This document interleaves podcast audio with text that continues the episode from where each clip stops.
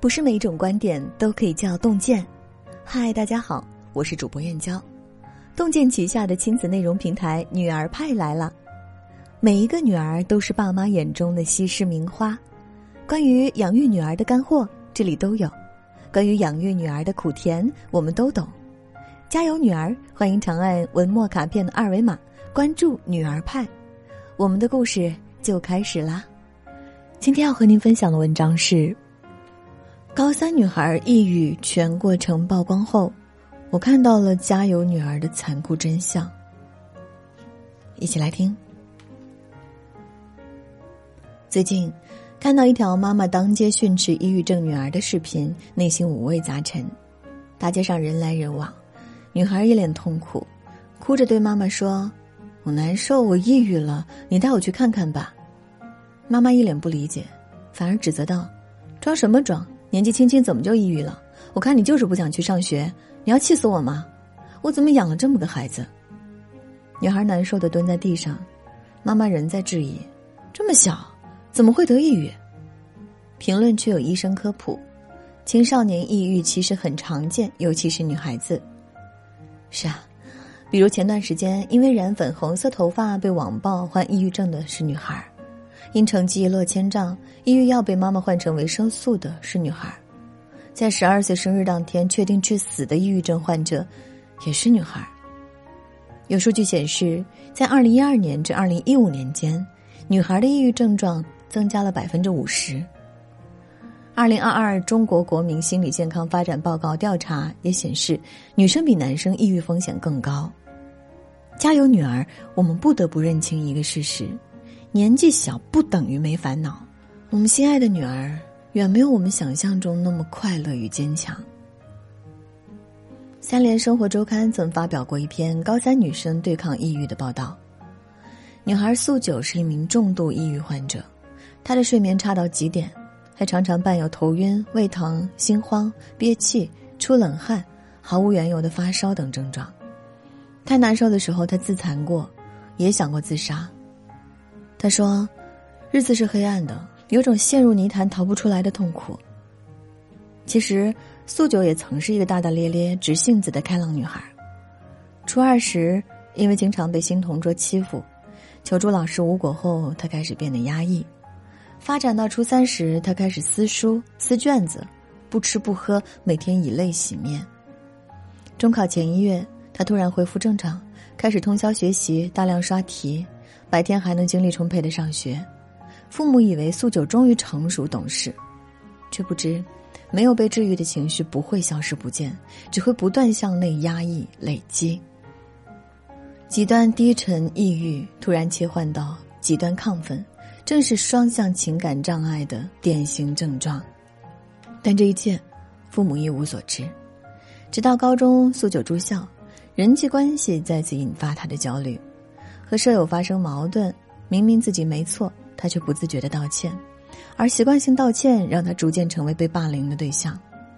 他生气又无助，在家哭了好久，不愿上学，父母却只以为他是厌学胡闹耍脾气。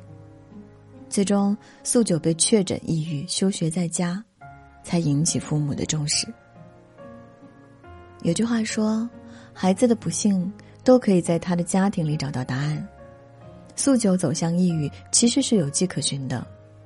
从小，素九的生活过于单一，没有社交，没有活动，没有娱乐，只有学习。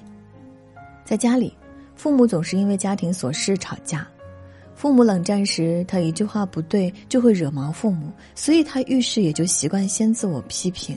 父母关系的恶化，也导致他和爸爸关系非常冷淡，基本连看都不看一眼。苏九明显感觉到自己不对劲，也就是从这时开始的。从活泼开朗到抑郁成疾，从苏九的悲剧里，我们可以窥见，家庭环境是主因，社会矛盾是诱因，敏感的情绪是催化剂。没有突如其来的抑郁症，只有不被察觉的心理问题。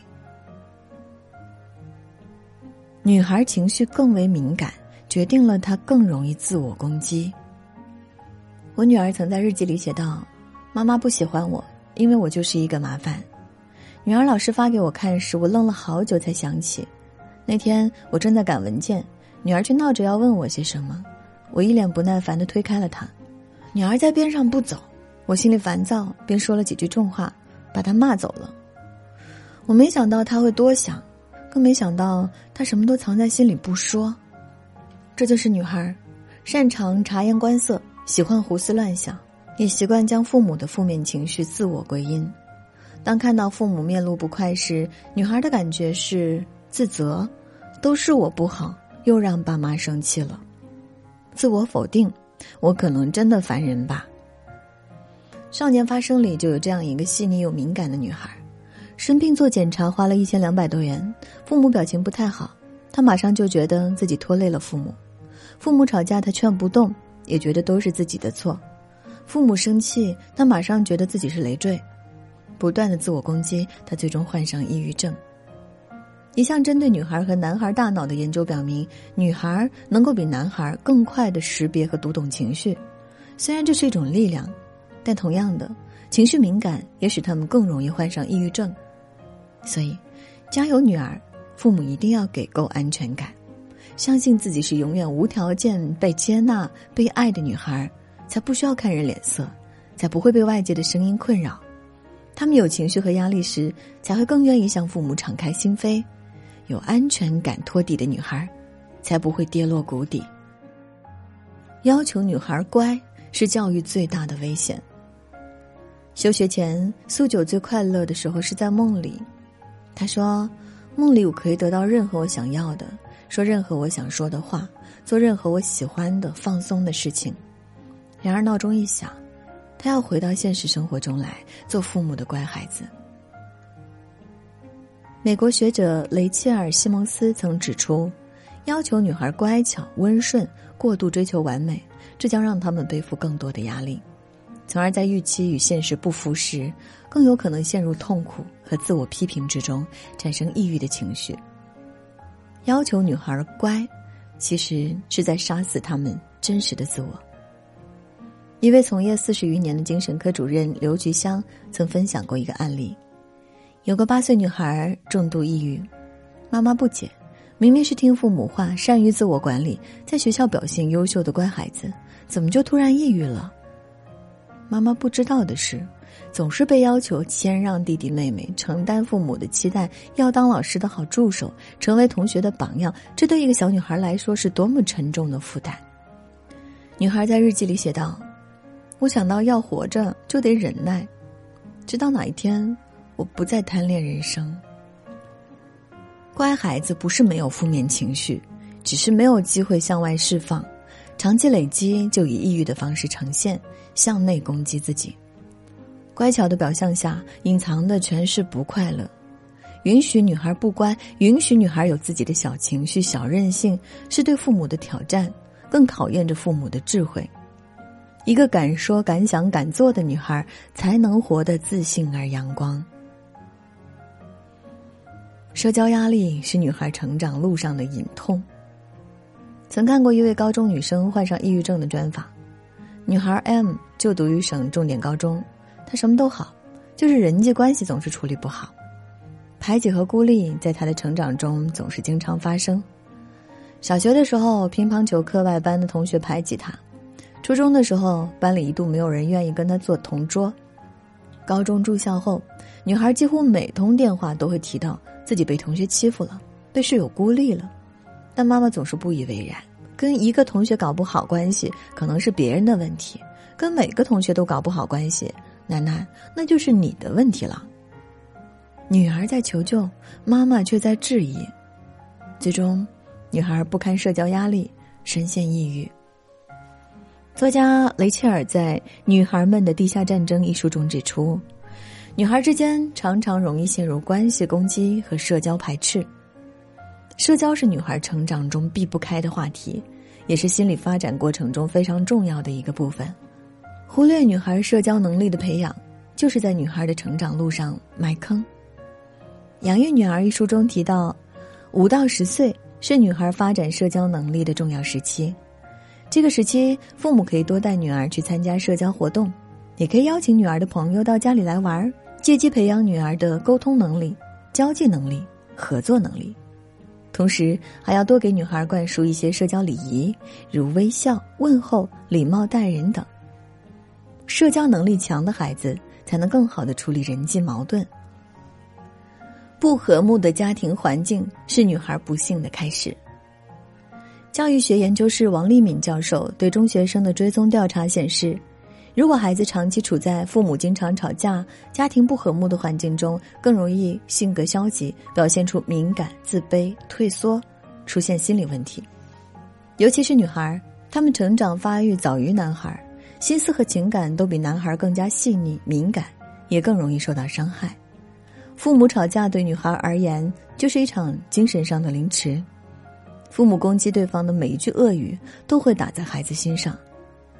心理咨询师程杰曾遇到过一个初三的女孩，厌学、抑郁，有自杀倾向。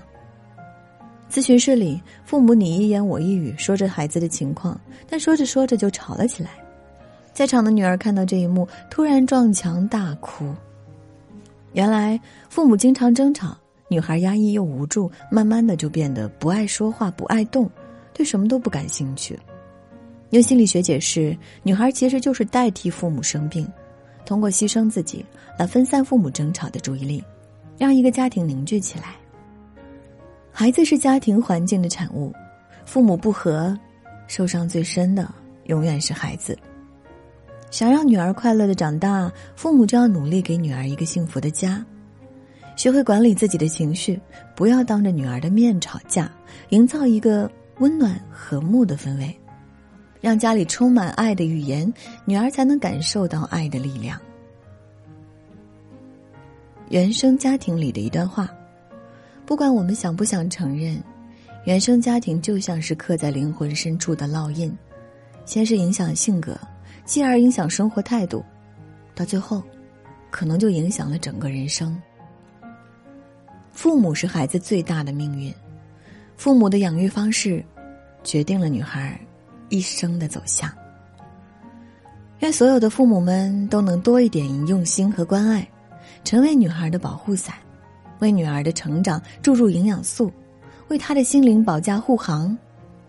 请谨记，教育没有回头路，别等悲剧发生，才听到孩子的哭声。今天的文章就分享到这里，欢迎关注洞见旗下的亲子内容平台“女儿派”，育儿先育己。女儿派为父母们提供科学实用的育儿知识，探讨妈妈们会关注到的教育话题。长按识别文末二维码，关注“女儿派”，我们的故事就开始啦！让我们相约明天，愿洞见的声音伴随着您的每一个夜晚。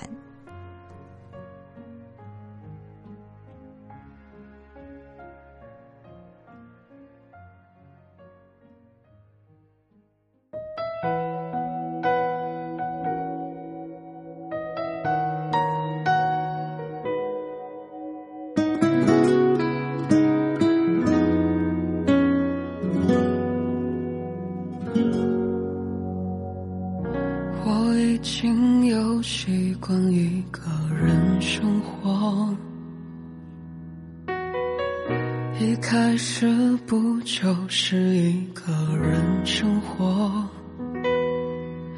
我的房间，你最爱的角落，那本你没读完的书还在原地放着。我已经学会如何享受寂寞，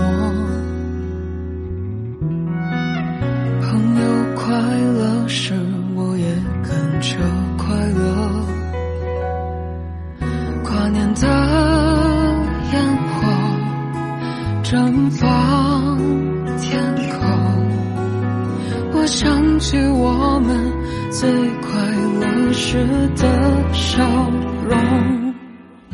我曾经走过